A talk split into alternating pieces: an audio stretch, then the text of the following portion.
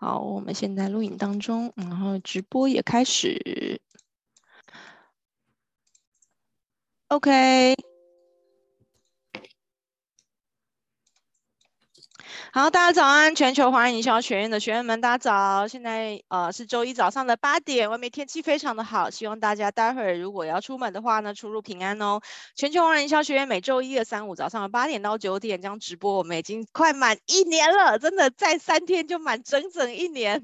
我们这件事情做了一整年哦，我觉得是一个了不起的成就哦，也值得大家呢帮帮我们掌声一下这样哦。那我们全球华人营销学院呢，现在在脸书上面进行直播。好，那就是这场讲座呢，我们只直播前十分钟哦。好，那呃完整的版本留给付费的学员们观看。那脸书在在我我们在脸书专业上面直播前十分钟，以及我们的脸书呢粉丝专业都会有呃每天的课程速记以及预告，由我们团队玉琪所经营。好，那现在呢讲座也在录影当中哈，我们提供七天的影片回回放哦。那如果大家呢呃觉得今天哇有。某个部分非常精彩，可是你来不及 catch 到的，记得七天内我们都有七天内可以回放的时间。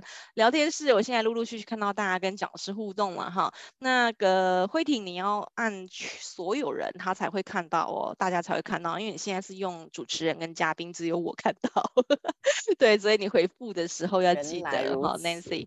对对对，他讲师也跟大家打个招呼了哈。好，那我们现在今天呢邀请到的讲师呢是我的超级好朋友哈，他某种程度呢。跟我算是同业，可是我们却非常非常的聊得来，完全没有那种什么同业相忌啊，没有呢，还可以就是很很要好的合作这样子哈。那所以呃，慧婷呢，就是我们都叫她 Nancy 哈。那那她有很多的强项，那其中的强项是我觉得我我我望尘莫及的，也就是企业危机公关处理。这也是为什么就是又再次的邀请慧婷来来分享这个主题。这主题其实我们去年九月的时候有分享过，好，但是去年九月呢，那个时候。是那个时候的案例，那我们最最近呢，就用最近的案例这样子哦。那所以虽然程序跟步骤都是差不多的，可是案例不一样，听起来就又非常的有感哦。那所以今天呢，就特别邀请慧婷再次来跟大家分享这个很重要的主题哦。OK，那我们就把珍贵的时间留给我们的讲师，让我们掌声欢迎林慧婷，红贵宾科技公关顾问共同创办人，来帮我们主讲企业危机公关处理。掌声欢迎慧婷。好，谢谢伟荣，很很开心的一个开场哦。那我来分享一下简报。那刚才也跟伟荣提到说，哇，他做这个讲座已经快做一年了耶，我觉得这真是不简单。每个礼拜早，哎，每天早上八点钟哦，除了礼拜四以外，呃，我觉得学员们也很棒，就是可以持之以恒。那为什么这次又来讲企业的危机公关的处理？哈，其实发现。呃，大部分的会员伙伴不不是会员，就是大部分的创业者啊，他们在面对行销这件事是很积极的，可是面对到危机处理的时候是很消极的，因为有可能他不知道怎么做这个步骤。那我简单来介绍一下我自己，我是红贵宾科技公关顾有限公司的创意总监，那目前也是微传媒新闻网的执行总编哦。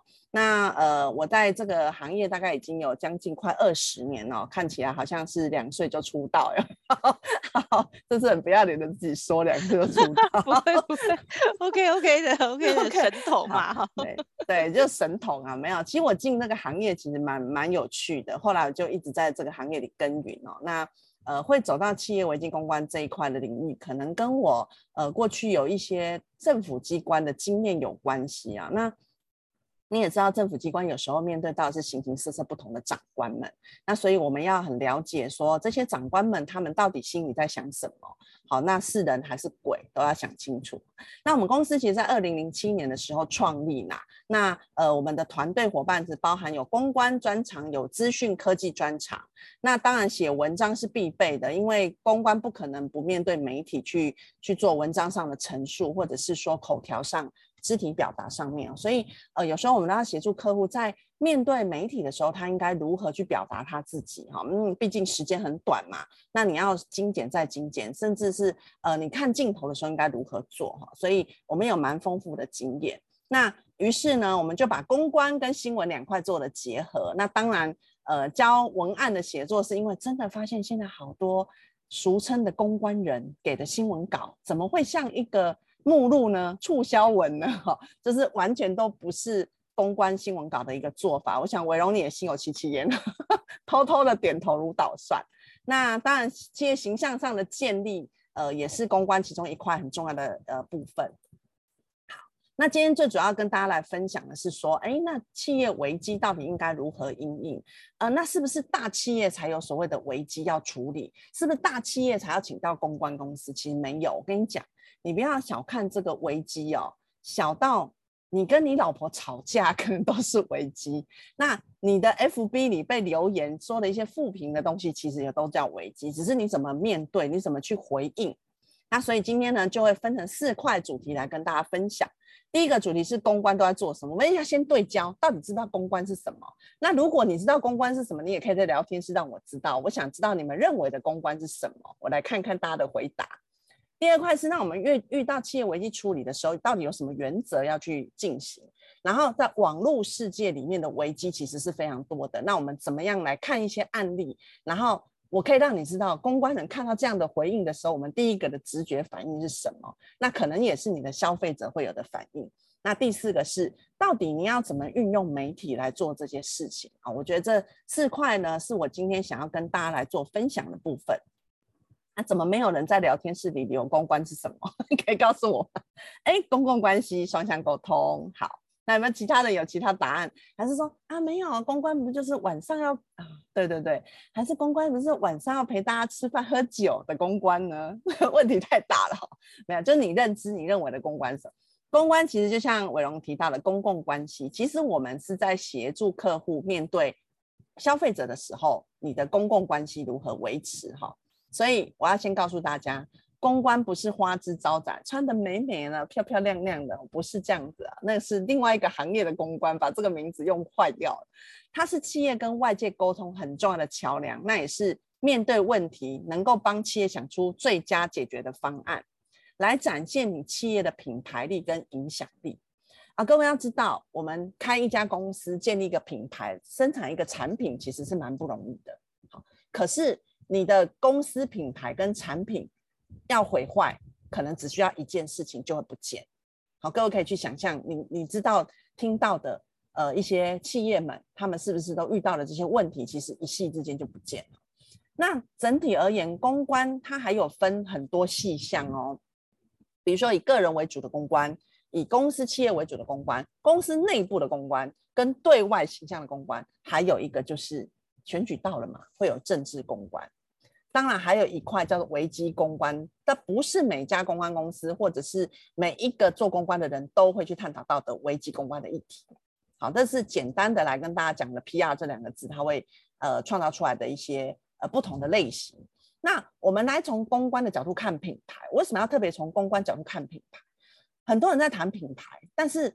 切入的角角度点不同的时候，你看到的公关会不一样，看到的品牌会不一样。比如说，如果你遇到的一个是美术设计师或者网页制作者，他跟你谈的品牌可能是 CIS 的图像，但是其实公关在帮你看看你的品牌谈的是产品的核心价值，它是无形的，有没有？核心价值在哪？在我们的心里。好，那企业呃识别商品的一个分辨器。好，那我常常举例说。哎，你如果今天走进一家 Seven Eleven，早上我想要买一瓶牛奶来喝，那么你的手会进去拿一个牛奶罐去拿，所以你拿下来的这个牌子，可能在你的心目中有一定的位置跟地位，你才会去拿它嘛？还是你拿这瓶瓶这瓶牛奶的时候，你是会先看它的价格？啊，今天这个有促销啊，这个没促销，我要我喝这一罐。明天这个有促销，那个没促销，我拿这一罐。大部分的人，如果你心里有一定的品牌，你去拿的时候，你不会看它的价格有多少，因为我们看的是品牌的信任度。好，所以是识别商品的分辨器。当然，它是识别商品的分辨器，一定也是品质跟信誉的保证嘛，不然你的手不会伸出去拿，你可能会把它放在那边不动。好，那。最重要还有一件事情是，它是企业的摇钱树。为什么我说摇钱树？嗯，我们是不是常看到某某公司被谁合并啦，花了多少钱买下来？像最近是 Costco 已经全部都被美国总公司把股权买回去了嘛？为什么？因为他发现全台湾的 Costco 它就是个摇钱树啊，它营收这么高，我怎么可能把我的股权放在外面呢？所以我美国花了三百多亿，把所有的股权都买回来，全部自己美资经营。所以它是企业摇钱树。你把品牌经营好，你的公司是可以卖掉获利的哦。那当然，你在卖掉获利之前，也许你可能想要走 IPO，你可能想要走股市，呃，上市上柜，走到资本市场。好，这个都是从公关的角度在看品牌。所以我们看的品牌不是一个 logo，不是一个红贵宾的 logo 或微传媒的 logo，不是。他看的是你这一家公司到底有没有核心价值，是值得我投资你、购买你、信任你很重要的部分。好，那么整体来讲，公关会从品牌的情报分析，我们有时候会做竞品的分析，好，然后去看看舆论的一个动向，然后去找出对他最有利的对外发言的机会。第二个是从公司核心的策略沟通跟规划开始。所以很多人说啊，公关公司不就做活动？No No No，公关公司做活动是一个手段，但是前面在没有活动之前的策略。是我跟这个老板，或我跟这个呃公关人或行销人所谈出来，最后我们的需求是什么？所以他提供的资讯是满足民众的需求，才会进入到我要执行公关活动这件事情。如果你没有策略，你一天到晚办活动，你每办一场活动都跟前面没关联，是不是整个感觉就是四不像？所以活动是创造话题跟曝光度的一个过程。最终我们要做的是媒体关系的经营，好，怎么样去跟媒体做桥梁？你怎么透过媒体把你自己的理念阐述出去给你的消费者知道？消费者潜移默化之后，他认定了你这个品牌是我可以信任的。OK，我相信你，你卖的东西我都买。那我们台湾有一家企业，好像都是这个叫做良心的企业嘛。台湾的唯一良心企业，各位知道是谁吗？吃的，好，我们的益美食品。你看哦，益美食品它把它自己的企业经营好，它卖什么都卖耶，而且毫无悬念的是，大家都会说用新台币让它下架。好，如果你的企业可以做到品牌，让人家有这么一致性的认同你，其实你也就变成了一个很厉害的王国了。好，那我们再来谈谈公关到底跟广告有什么不一样？啊，我刚刚讲的东西那是讲的东西好像也跟广告有关系，是没有错。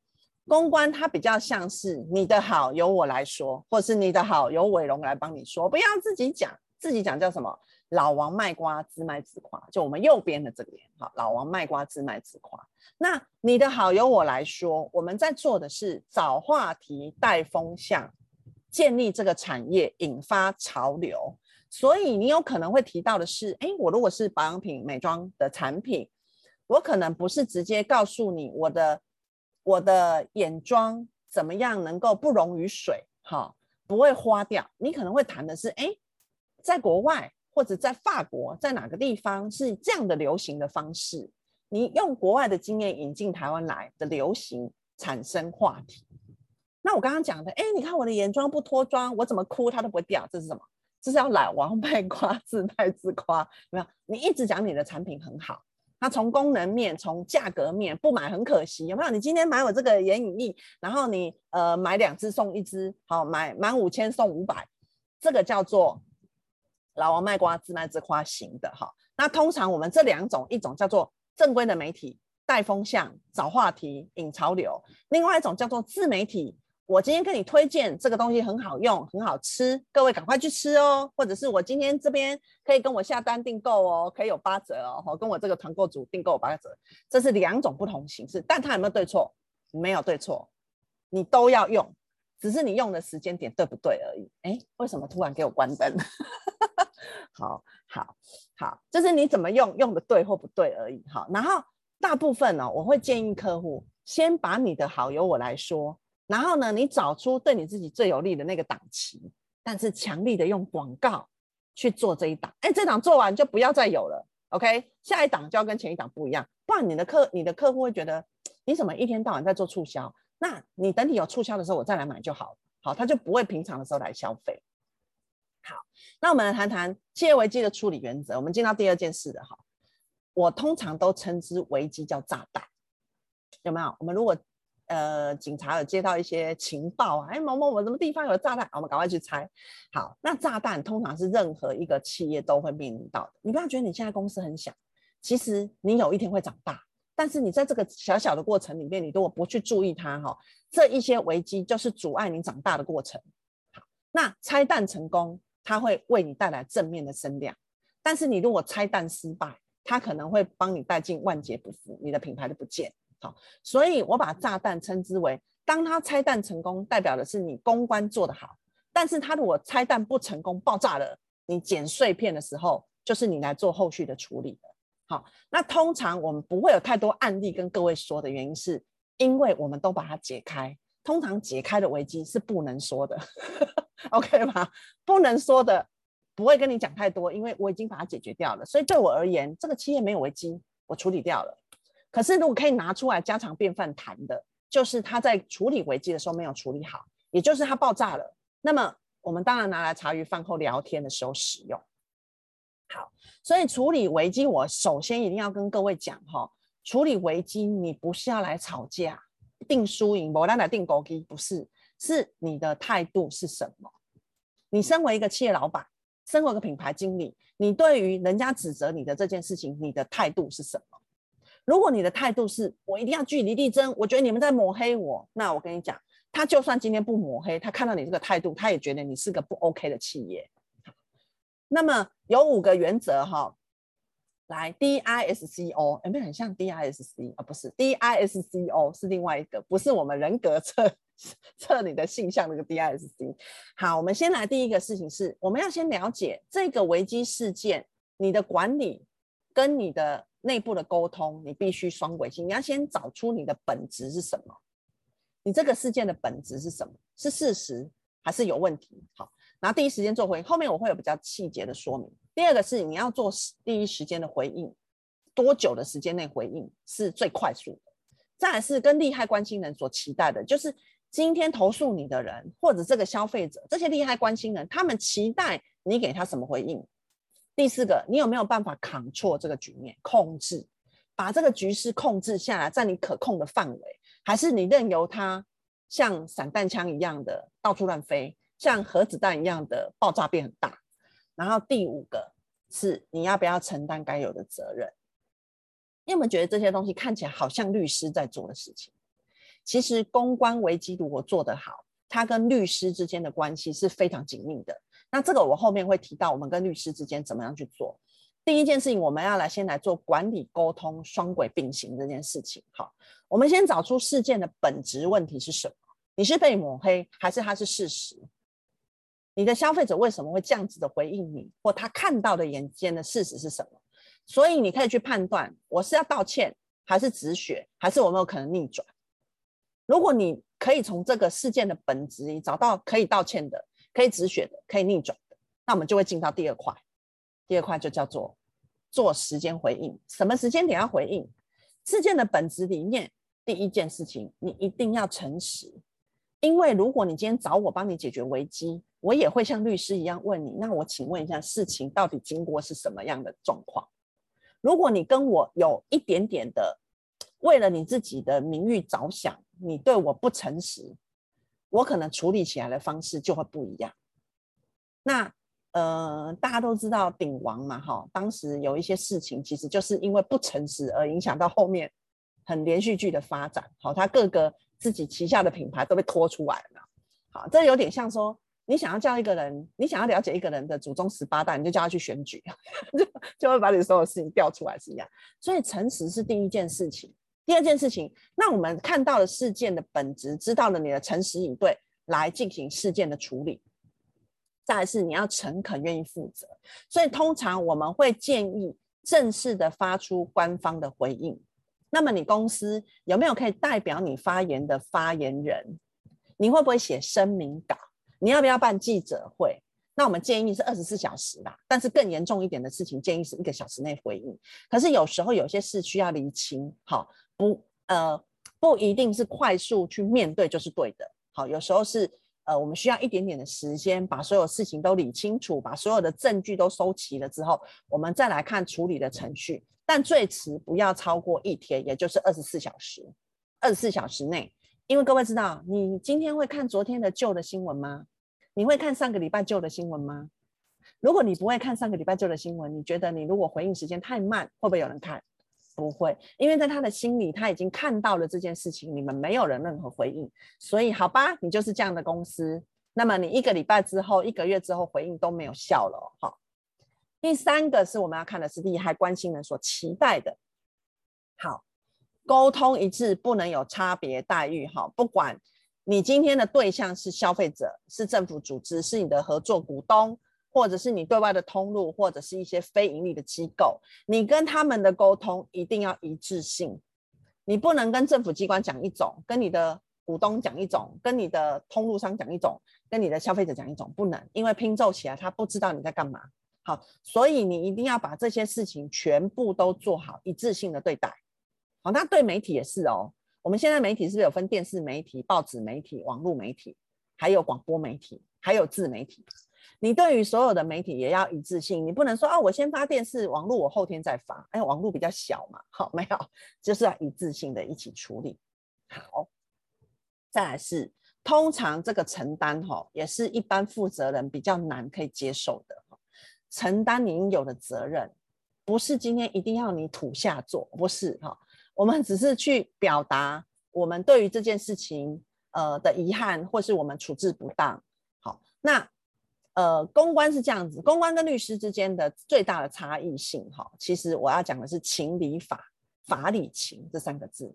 如果以律师来说，他们一定把法放在前面，所以你会看到很多律师都是直接直球对决，因为他站在法律面，他觉得你就是违反了这个法律面的其中的哪一条，你违反了哪一条，哪一条，哪一条，你泄露我的个资，怎么怎么，OK。可是公关不会拿法在前面挡。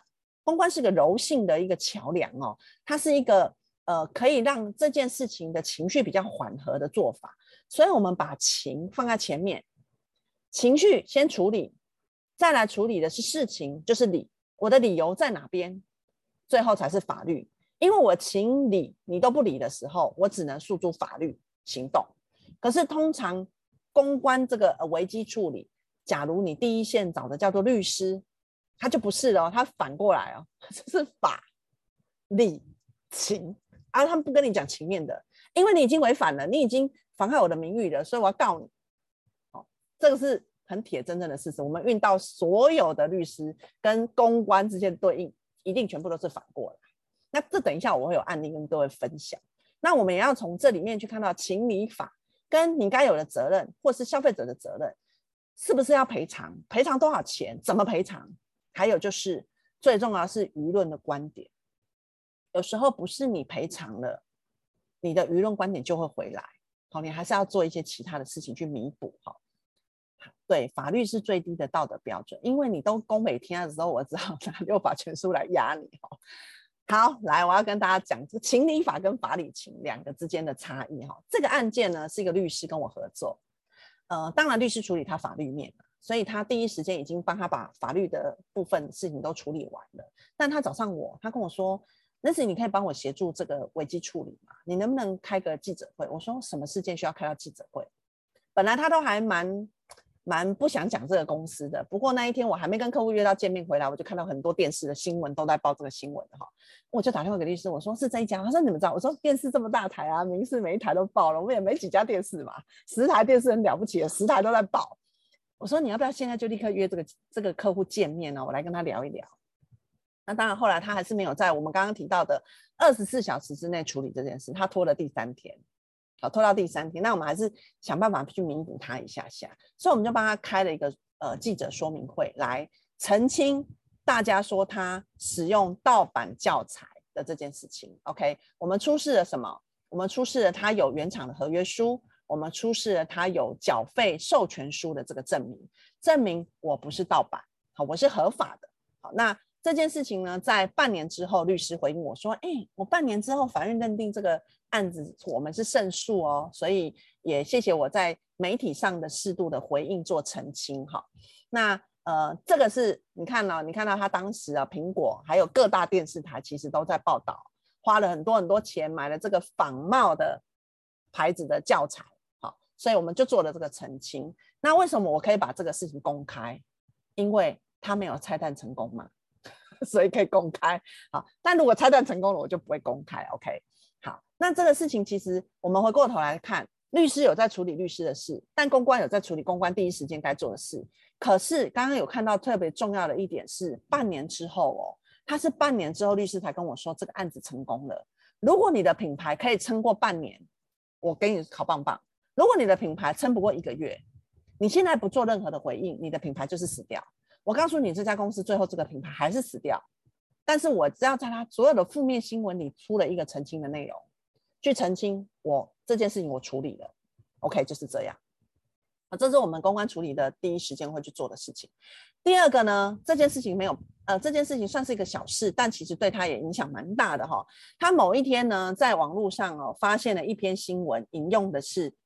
新闻事件本身不是讲他，但是引用的照片是用他们的照片，这非常明显是用他的照片。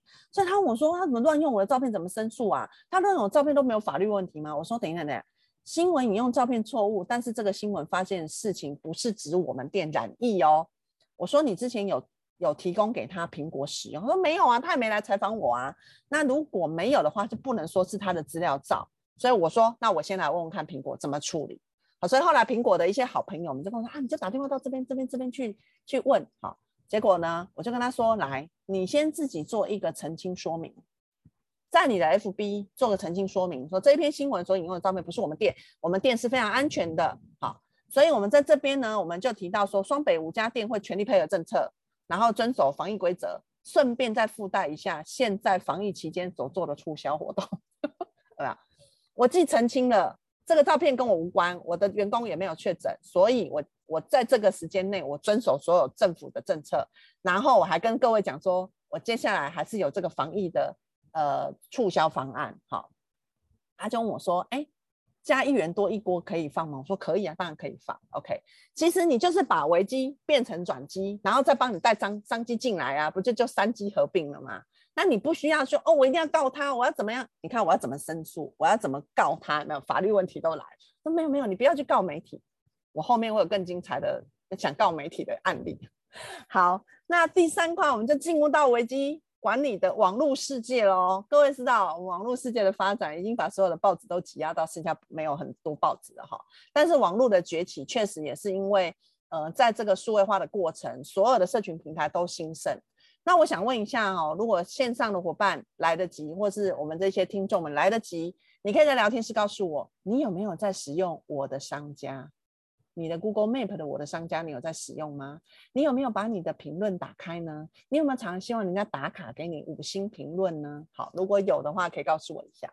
好，那因为呃，在这个网络媒体的时代下，哈，其实是速度是非常快的，可能比我们的报纸都还快哈。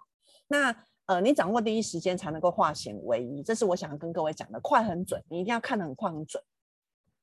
先跟各位提到一个消费者研究论文指出，哈，通常有百分之五十七以上的消费者会看四星评论，会挑有四星评论的店家去消费，但是有百分之七十三点八的消费者会偏好持续会好好解决负评客诉的店家消费。哎，数字变多了耶。百分之七七十四以上的消费者会去看负评，而且你有好好解决。那么百分之八十九的消费者会去阅读店家的评论的回应。这个数字有没有一点诡异？你会挑四星，但是我挑了四星，我还会看他的负评里面的回应内容。这个数字是很有趣的哦。也就是今天你是五星好评吗？不好，因为我会看那个一颗星、两颗星的。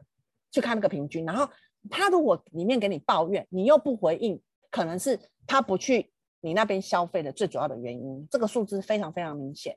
好，那我们就来看看说，那么到底你自己经营有哪些？你可能有 IG、有 FB、有 Line、有 Line、有 YouTube、有 Google。我的商家好辛苦，我现在当经营者好辛苦，因为你要经营这么多不同的平台，你有没有觉得你快人格分裂了呢？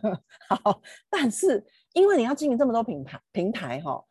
你觉得他如果在上面跟你留言说你怎么样怎么样怎么样，你是不是今天心情会很不好？然后你是不是很担心大家看到怎么办？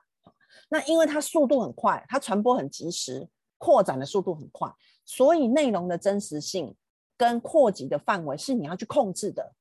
然后负面消息的代谢时间会变得很慢啊，因为网络时代越来越多消费者当评论家来评论你，他们每个人都觉得是社会观察者，每个人都觉得我是政论节目的那个专家哈，所以我都喜欢在你的板上批评你，但是你嗯、就是无暇回应这些事情哈。但是我我告诉各位怎么去做，来，你要去重视评价、星等跟你留言的内容，来理解消费者的情绪面，努力改善。解决问题来留住客户，为什么要留住客户？我们开发新客户其实蛮辛苦的，但是你如果能够留住旧客户，才是你生意场上 能够发展的一个制胜关键。因为留住客户哦，比你去做开发还省大大概百分之一半以上的力气。他已经是你的使用者了，他跟你沟通是最快的。好，各位要理解这一点。好，来我们来看一个新的案例，马公市区。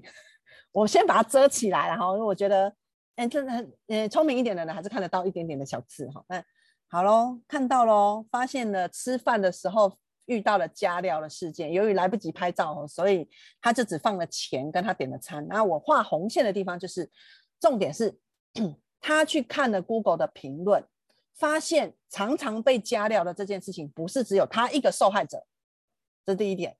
第二个点是。工作人员直接就把我的餐收走了。第三点，他只有退钱，但是没有跟我道歉。这是他整篇文章里的重点。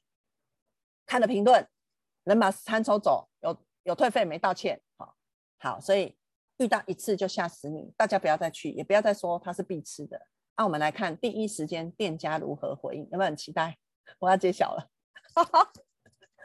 第一时间在他还没有找到我之前，他已经在这个 FB 的里面留了这一串。楼主你好，我哎发现有这个义务，你跟我们工作反映，然后呢，我们立刻做的处置就是将餐点的金额全额退给你，然后重新开一张发票给你。然后呢，这个过程都有监视器，有录影，有录影，有录音，有录影，然后也有发票作废，重新再开一张没有海鲜面的发票给你。希望君子自重，网络不是让你们随意挥洒心情以及胡言乱语的平台。你们觉得好棒棒，好棒棒，好凶哦！对，超凶，而且越抹越黑。来，我刚刚为什么前面先抓三个重点？第一个重点叫做 Google 评论，很多人都有加料。第二个事情没道歉，直接把面收走。第三个事情，哦，这个对他来讲很严重哎，因为。他，你有发现他回应的重点不是他看到那个三个重点，这是牛头不对马嘴。你理解的内容是你觉得人家在抹黑你，可是其实是事情的事实。好，那我我给他怎么回应哈？我跟他说，你为什么要跟人家讲这么多呢？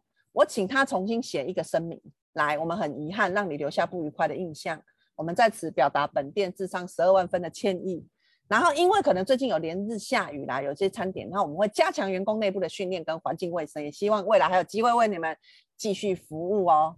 我说，重点是红线的地方，错就是错，不用解释。你解释越多，越有人要找你麻烦。他说，所以只要说这些就好吗？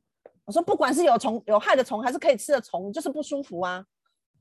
你难道跟我讲说，我跟你讲这个虫很有益健康哦，蛋白质很高，你不会这样讲嘛？好，所以我们跟他讲说，他说那要不要另外开文章？我不用，直接在里面回应就好了。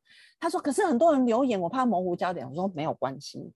好，然后重点是他说他在 Google 商家也留言，他在 Google 商家的那个评论里也留了一模一样的东西。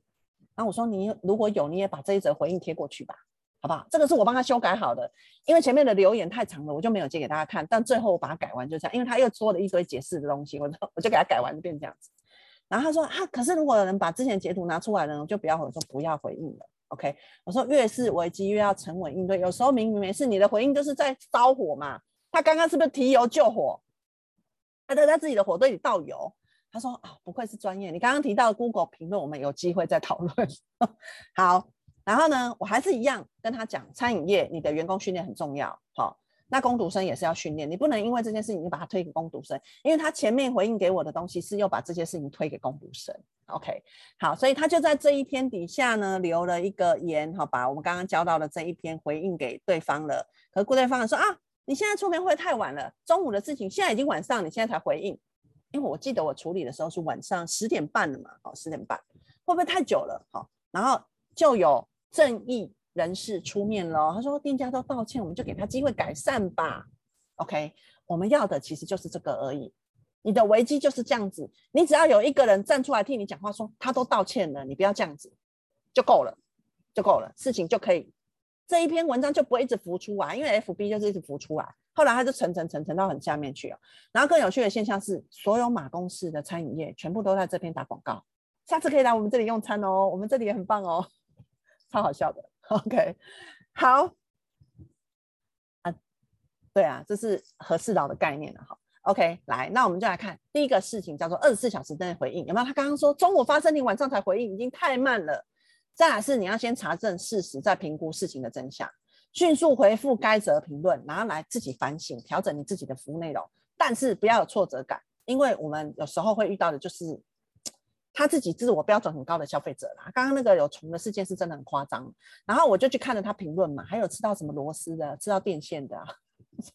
这真的还蛮多的，所以我说你的 Google 商家的评论是真的要处理哦，不是这样子。但是你最重要的重点是你内部的改善。然后还有人留言说，其实那个收收费柜台那个人脸也很臭，钱都用抢的，然后缴钱都用丢的。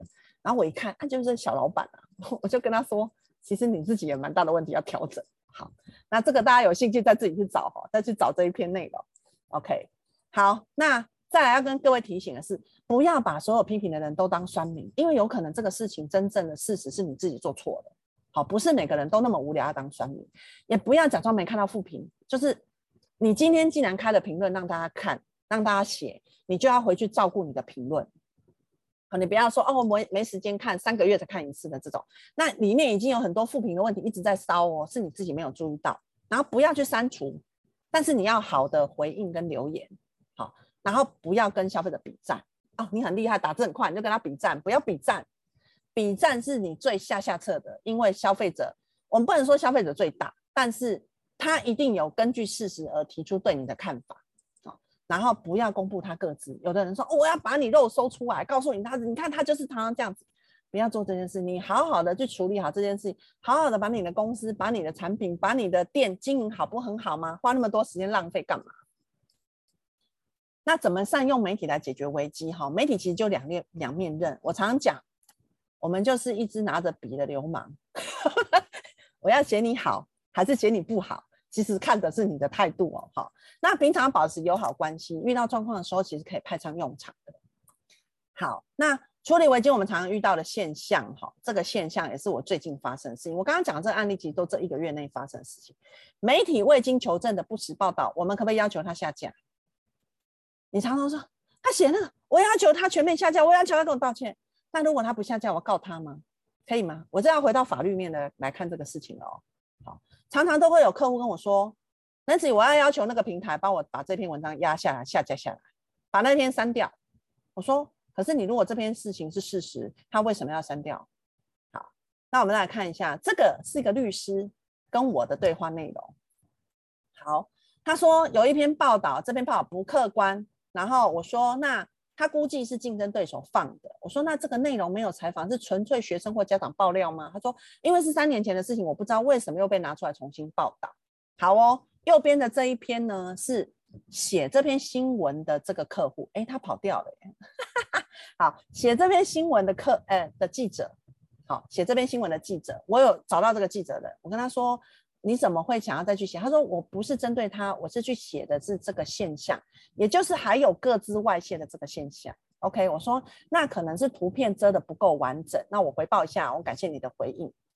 接着，我把这个记者 的一些状况让律师知道。我说这是记者提出的做法啦。他说如果你们可以告诉我你们当年怎么处理的，我可以再帮你们写这一篇现象。来弥补这件事情，我觉得这个记者其实是表达出善意的，他是愿意来协助你们在做平衡报道。好，那我觉得是可行的。然后他说啊，他这个部分在记，我说他是原著的记者哦，再写一篇是可行的哦。那他们说要针对声明稿的部分，我说你可能要考虑一下方向跟角度。结果他说我声明稿已经发出去了，然后我说不然你又翻出自己的旧账。基本上危机处理，我们不建议把自己的事情又拿出来炒，因为你等于又把自己的底又掀出来，然后明明没事的伤口，你又把它翻出来流血哈。公司这边考虑提告，我说你要告记者吗？他说哦，因为他们那个做笔录的学校不是我们合作的学校，还不不不什么之类的报纸，连那个平台都要告。我是跟他说，我不建议你告啦。我说，我建议你做平衡报道，好、哦、来帮助他自己。我说，你做正面的新闻比去弄那些下架的事情更有意义啊。而且你下得了这一家串出去的，不见得下得了啊。他如果串出去十几二十家，你怎么下架下得了？好，我说，因为业界不太可能会下架。好，事情演变的发展就是最后一发不可收拾的。另外一个媒体又站出来替他写了一篇新闻，说这一家媒体不实报道是网络蟑螂，然后巴拉巴拉巴拉巴拉巴拉。然后我就跟他说：“哦，这件事情请付我钱，我才要协助了，因为这已经是两个媒体的战争喽，已经不是我们可以控制的喽。哈，如果今天我是媒体，另外一家媒体不明就里的来写我，林慧婷是网络蟑螂，林慧婷是不实报道，你觉得我会不会告到底？肯定会，而且我手上已经有证据。哎，谢谢你送这个证据给我，可以告你。”好，所以这个是很不聪明的一个做法。那你看，这个是律师的处理方式，跟公关的处理方式有很截然的不同。不是说不要得罪媒体啦，是你跟媒体的应对，不是告他。我告诉你，我曾经收到律师函，因为我微传媒嘛，呃，就是有串接一些新闻。我曾经收到某个房仲业者要寄律师存证信函给我，然后呢，他很好心的先打电话通知我，或写 email 通知我们。我们的总编辑说，没关系啊，你要来印的，我就跟你来印的啊。因为我讲的是事实啊，我也不可能会输你啊。最笨的就是去告媒体，倒是真的。好，你可以用其他的方式去处理。所以我说，做正面的新闻比去弄那些下架更有意义。哈好，所以根据一些网络报道，我们来看哦，百分之六十八的消费者看到是正面、负面评价的时候，他会更愿意相信、信任评论的真实性哦。所以你你会发现，你自己的消费习惯也会因着这些改变。你去消费之前，你会先去看负评。然后这些负评如果回应的好的，你才会再给他机会，好，然后你会提升这消费意愿跟信任度。所以你平常呢跟媒体保持关系要什么？你平常就要注重你自己的 SEO，让你的品牌保有一定的能见度。我跟伟荣，我们都是媒体，我们都在媒体业里面，我们帮客户做的一些品牌上新闻上的操作，其实是有波段的。他不是每天都给，但他必须一定要给。好，那平常就要跟媒体保持友好的关系，然后危机处理讲的是情理法。你不要拿法律来跟我谈，因为我今天写报道敢指名道姓留林慧婷在名字上面说这篇是我写的，我就是敢负责任的那个人，所以你不要拿法律来跟我说，我一定站得住脚啊。然后提出令人可以相信的证据啊，这个是需要你们去经营跟去做一些规划的。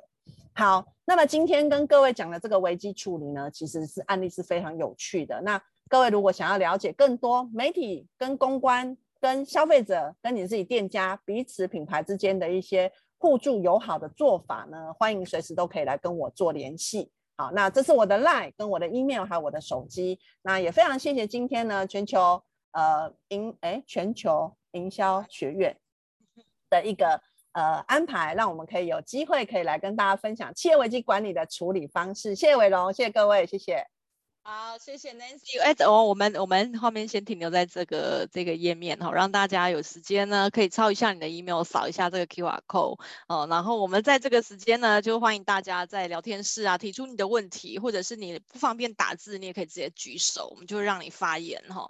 好，那这边呢，你知道，因为在这个业界，然后听很多案例都会觉得哇靠，心有戚戚焉，真的就是很赞哦。就是虽然已经再听第二次，但是不一样的那个案例。听起来有全新的感觉，哦，就是会让我想到，就是我们呃，也是上礼拜五，对，上礼拜五的讲者，然后他是做二手机车的那个交易，那你知道他那个就是回应一下你里面讲的那个，他他就是马上正面处理，然后反而因为那一篇 Google 评论，哦，让他整个爆红，下面的人说这老板太威了，连这种 OK 都处理了，你知道他那个事情就是怎么样？我跟大家分享一下，都是说。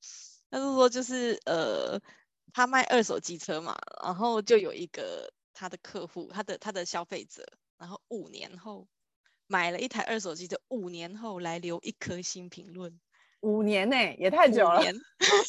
对，就是说 车子品质不好啊，这个坏那个坏啊，怎样怎样，微博会这样子。那但是已经过了五年了，他一一一直就是他买了台二手机车，他骑了五年，然后因为他最近常常去维修，他就。给了一颗星评论，这样，然后那老板就觉得怎么怎么买的那台是 BMW 的二手车吗？不是，他是机车、摩托车、摩托车。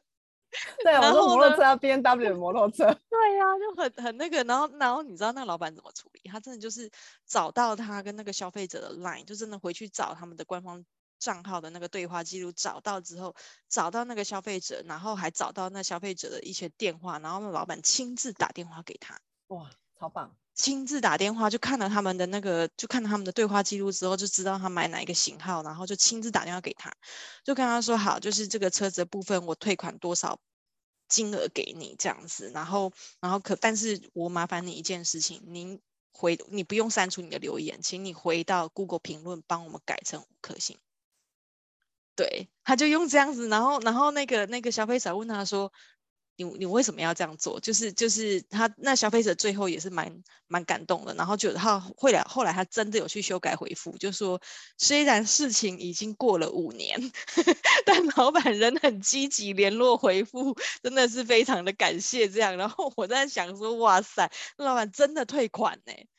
对，然后在下面真真的退款，他就退款了。哇塞，那这然后他就他就他就他就为了 他就说，可是如果我我花了这一些钱，可是我让这个评论就是整个扭转，整个整个翻转过来，他说这很值得啊。是啊，没错，是没 错。然后我就说，天哪，五年，对，反正这是我目前听到一个就是处理 Google 评论最最最夸张的一个案例。这个是很棒的一个广告啊，因为他用了一点点的钱就把这件事情转回来。有时候大家都觉得舍不得花这个钱哦，其实。你你舍不得花这个钱，你后面要赔起更多，或者自己损失掉没赚到的更多。是啊，对啊，哎，你的电话自己写错有？对啊，我自己电话写错，我真的超零九零九三一，好不好？零九三一三九五三九五九一九零九三一，好好好，那那我们继续继续继续那个我们的话题，二手机车。一台不超过五万，要洗评论花了不止这个。对啦，那老板想了，其实想他想的就是这个，就是说如果他真的要要去去把那个评论用掉的话，还要花更多的心力，这样干脆就是直接让他这样。然后易红说什么？最近有个 YouTuber 用了我们公司的照片，而且还有我们的 logo，虽然不是针对我们公司，但是说业界诉说，嗯，对于某样材料有一点一直踩着我们公司往上爬，要怎么处理？这有点类似刚刚呃 Nancy 讲到的那个蹭你蹭知名度啦，蹭知名度，对，蹭你的知名度没关系啊，蹭你知名度，你就说啊，你要认明我们才是真的啊。那当然当然要看你自己有做了哪些事啦，因为有一他是 YouTuber 嘛，他一定常常在荧幕前做这些事情嘛。但是你自己公司的一些政策面，你有使用 YouTuber 的这样的工具或者其他社群的工具来呃为你自己呃证明吗之类的？因为如果如果光看这样子，其实我们没有办法判断可以怎么协助你处理。但是我用了用了他们公司的图片啊，帮其他公司去做广告，然后结果用的是他们公司的图片，上面还有他们他们公司的.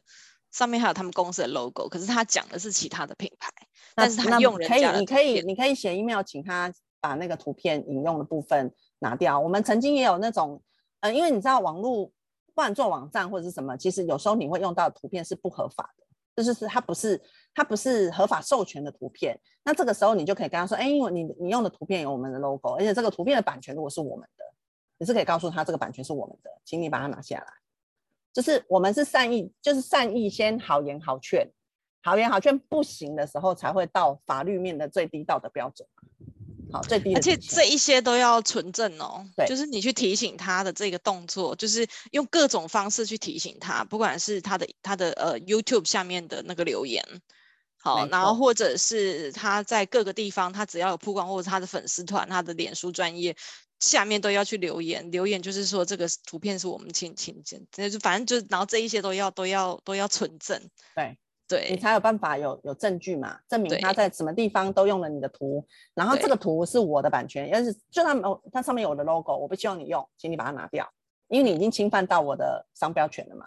嗯，好，这个是可以这样子说，但是前面初期的处理一定是比较柔性的，好，比较柔性的。那后面如果他真的态度很强硬，或者是他跟你回应也不是太友善，你当然就要把你法律面的搬出来，所以是小小的一个警告，你这个算是可以用警告式的处理方式，也就是说，其实就是大家可能还是会想说要和气嘛，所以其实就是你立场坚定，但是你态度要委婉，嗯、你的用词也可以很坚定，但是就是不用不用太好像要跟人家输赢，要不要跟人家吵架，也不用这样，但就是就是要很坚定的跟他讲这件事情。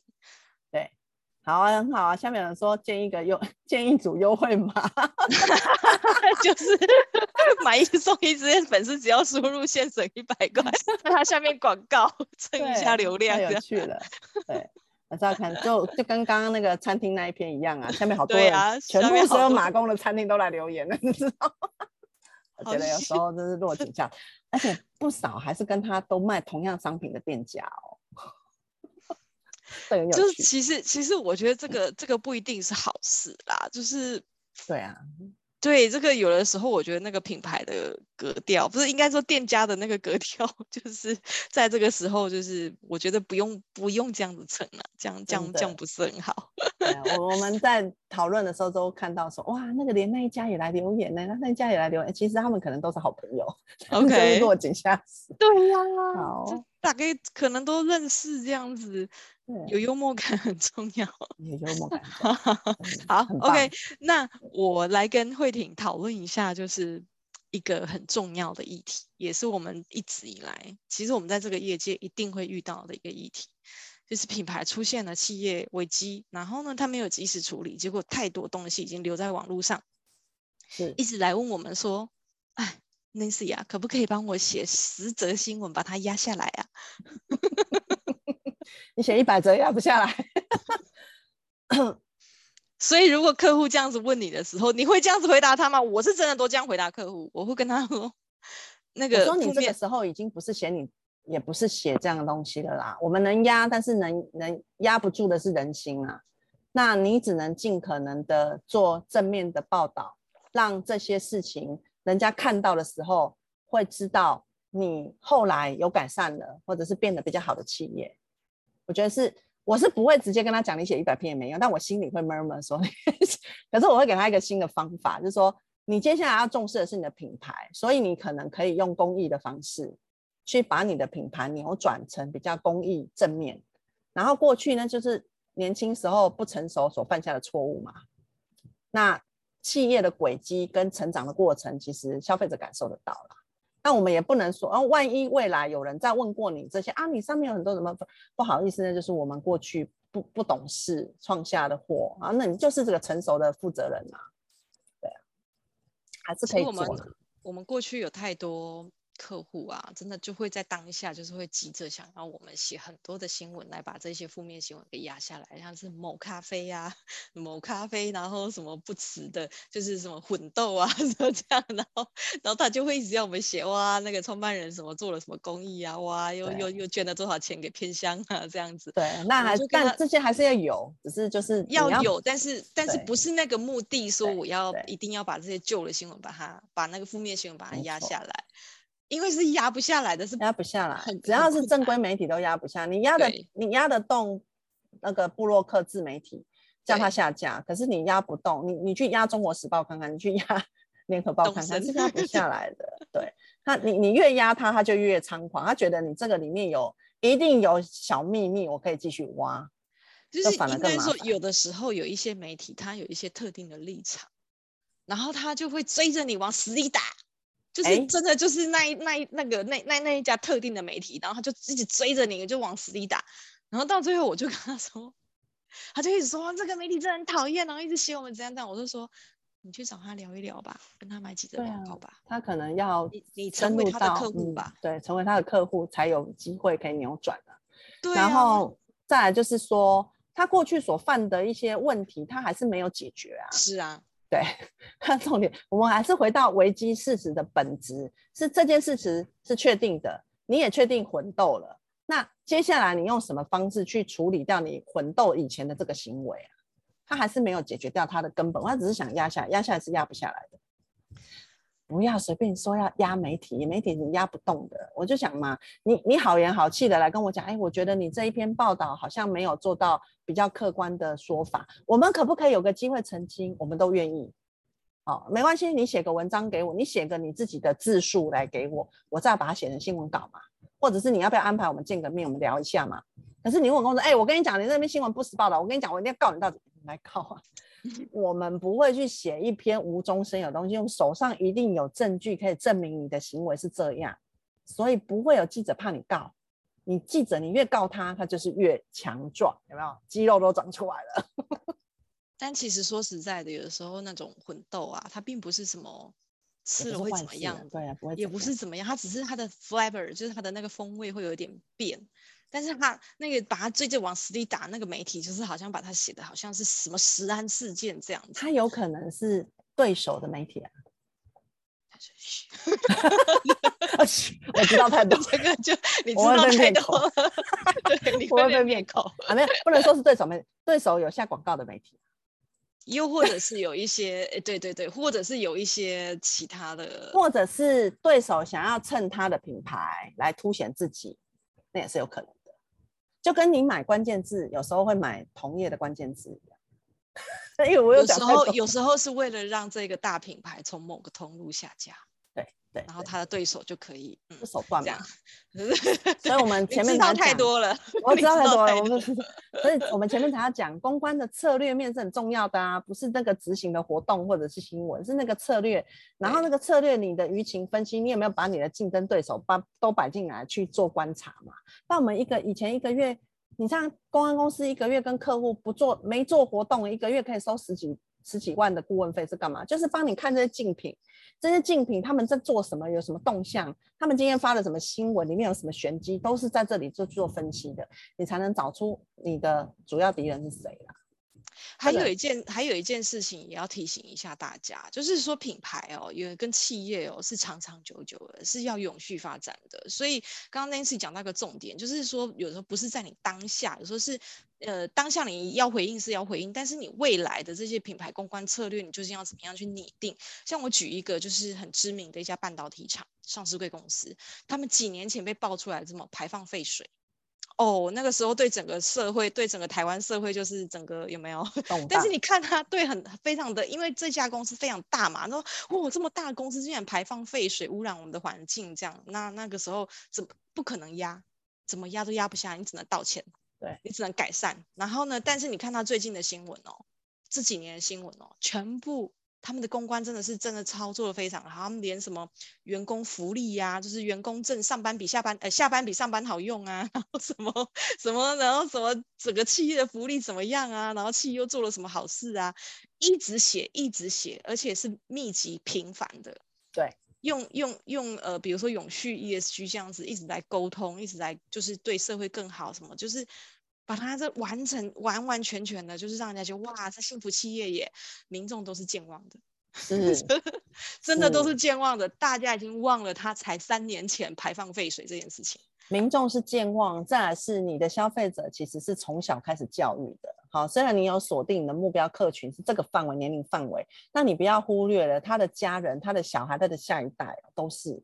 就像我们小时候在吃麦当劳，然后到现在，其实我们吃麦当劳，我们的感受是，我去吃麦当劳就不是因为它汉堡好吃或薯条好吃，是因为我们喜欢那个快乐的感觉。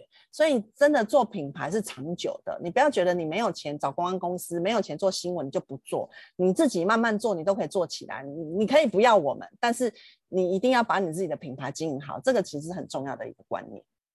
对对对对，刚刚 Nancy 讲那个重点哦，你没有一定要找。像我们这样子的媒体人或公关或公关公司没有，或者是要找活动公司帮你办记者会，没有一定要。但是如果你有预算，当然很好，它是一个加速器。可是如果假设你今天预算你才刚起步，然后你的预算比较精简的时候，你至少你自己可以写文章，你可以写，你可以自己做好 SEO。SEO 就是我们常说的，就是你的品牌护城河嘛。你你平常你都不累积这些关键字，然后等到突然间一有负评的时候，啪，它跑到第一页，你怪谁？怪谁？突然怎么那么红？突然怎么那么红？这样对，所以真的平常真的就是要多多的累积啦。哈，好，我补充一下，我刚刚 那个火锅店那个澄清新闻有没有？他后面还有留言说，怎么我开店都没人要来报道，我怎么一一店一关起来就一堆人要来报道？还还每个媒体都打电话来说我要去采访你，我要去采访你。你看就是这样子，OK？这是人性，人就是对负面负面新闻会点阅比较高。对，本来就是本来就是这样，所以我们是不是要趁平常的时候，赶快多多累积阴德值，多多累积正面的那个那个人脉或者关键字啊，吼，就在呃数位足迹上面要多累积正面的一些一些关键字啦。哦，好，那今天呢就非常感谢 Nancy 来跟我们这么精彩的分享，这真的是可以讲讲三天都讲不完，讲不完，讲不完，这些案例真的是，好啦，真是非常感谢你哈，那也谢谢谢谢大家，那。希希望今天大家都有满满的收获哦。那我来预告一下哈，那明天呢是我们呃 HR 女神玉婷的最后一次的这个讲座了哈，因为我们学院呢到礼拜三呢哈就完成一整年的这个直播了。我们接下来会转型成做各种呃线上学程的部分哈。那玉婷明天要跟我们来讲如何做好企业内部教育训练的规划哟。谢谢大家，谢谢。那欢迎大家明天准时上线，谢谢慧婷，拜拜，拜拜。